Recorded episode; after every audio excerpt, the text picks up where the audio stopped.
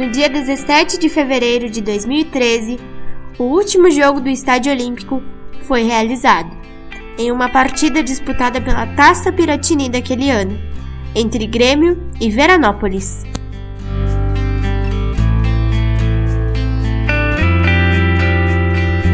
Naquele domingo, às 16 horas, mais de 13 mil pessoas acompanharam o último jogo da segunda casa gremista na história.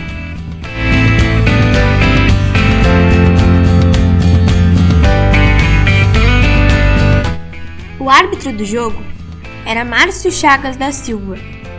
Ele tinha como seus assistentes Júlio César Espinosa de Freitas e Vilmar Burini.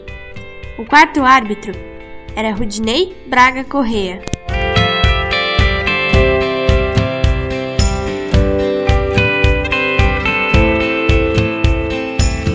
Grêmio iniciou o jogo no esquema tático 4-4-2, com Dida no gol, Pará, Varley, Cris, André Santos, Fernando, Elano, Souza, Zé Roberto, Vargas e Wellington.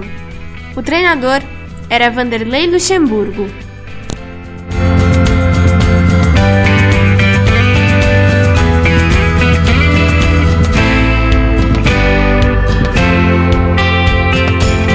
Veranópolis também jogou no 4-4-2, com João Ricardo no gol, Ednei, Jonas, Garibaldi, Fininho, Márcio Reis, Escobar, Eduardinho, Juninho, Valdo e Lê. O técnico era Julinho Camargo.